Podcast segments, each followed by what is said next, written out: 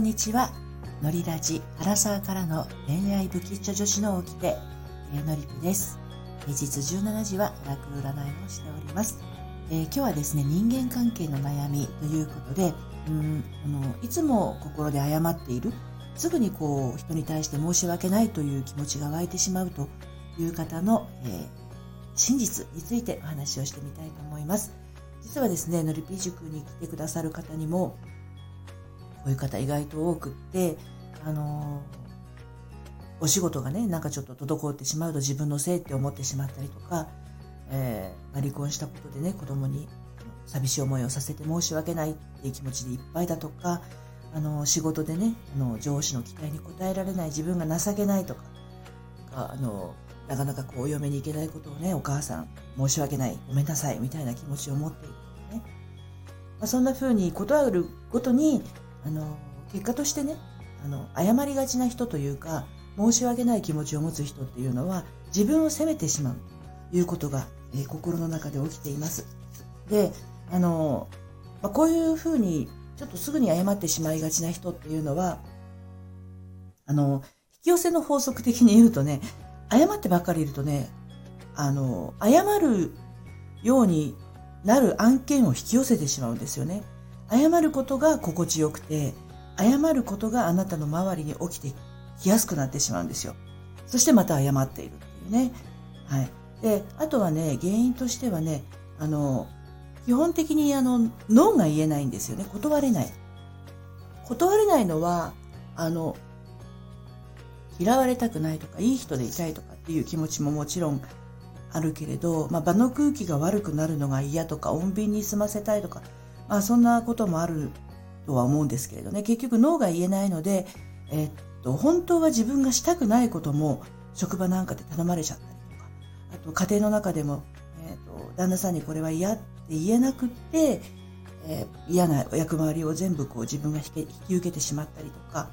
あとは恋愛の段階でもあの脳が言えなくって、まあ、彼の言いなりになってしまったりとかってあんまりいいことを連れてこないんですね。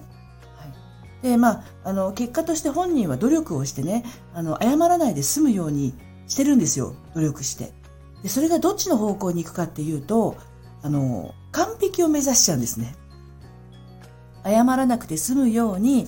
あの、完璧を目指してしまうので、とっても疲れるんですよ。で、あの、完璧を目指すって、もちろん向上心を持ってやっていく、生きていくっていうのはすごく大事なことなんだけれど、結局自分ができないことまでをもう引き受けてしまうっていうことは自分にはできるという思い込みを持つということですのである意味自分を過大評価してるわけです。非常に過大評価してるんです。で、まあ、申し訳ないとかごめんなさいという気持ちは、あの、結構自分を下の方に置いているような、あの、態度というか行動に見えて、えー、っと、過小評価をしてるわけではないんですよね。まあ、自分はちゃんとした人間だ、あ完璧な人間だ、何でもできるっていうのを周りの人に証明したい気持ちが中にちょっとあるわけですよ。ですので、あの、私はちゃんとできるんです。大丈夫です。私に任せてくださいって言って、過大評価してしまって、さらにまたドツボにはまるっていうことが起きるんですよね。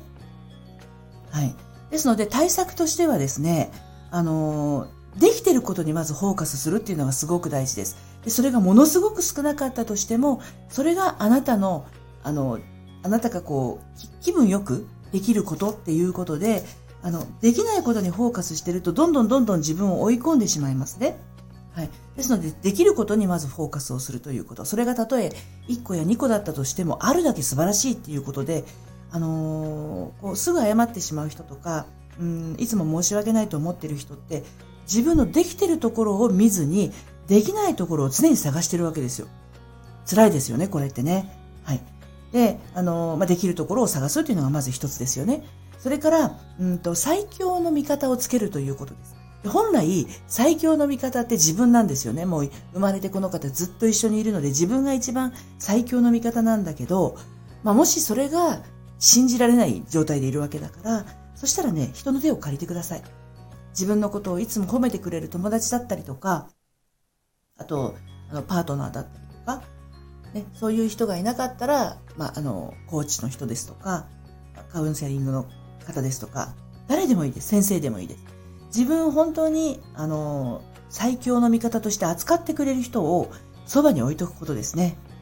で応援してくれる人がいるっていう真実をちゃんとこう受け止めて、あ、私はこれができてるんだなっていうのを腑に落としていくことです。少しずつ、少しずつです。なんたっても長い時間かけて、えー、誤り、誤り癖というか、謝罪癖はい。申し訳ないと思う癖をつけてしまったわけですから、最強の味方をつけてね、自分の気持ちをどんどんアップしていく。本当は自分が最強の味方だから、ああ、すごいね、自分はすごいねっていう風にやっていくんですけど、それができないわけですよね、誤り癖のある人ってね。だからそういう場合は、第三者に応援をする。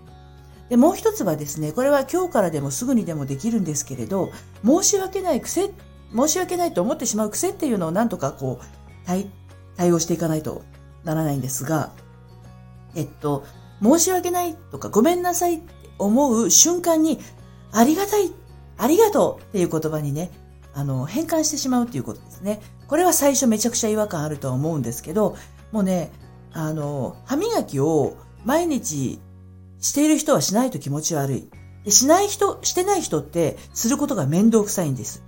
はい。ですので、私の友達のおばあちゃんで、えー、っと、78歳だか80歳ぐらいまで歯磨きしたことがないおばあちゃんがいて、私の母じゃないですよ。その人虫歯が一本もないんですって。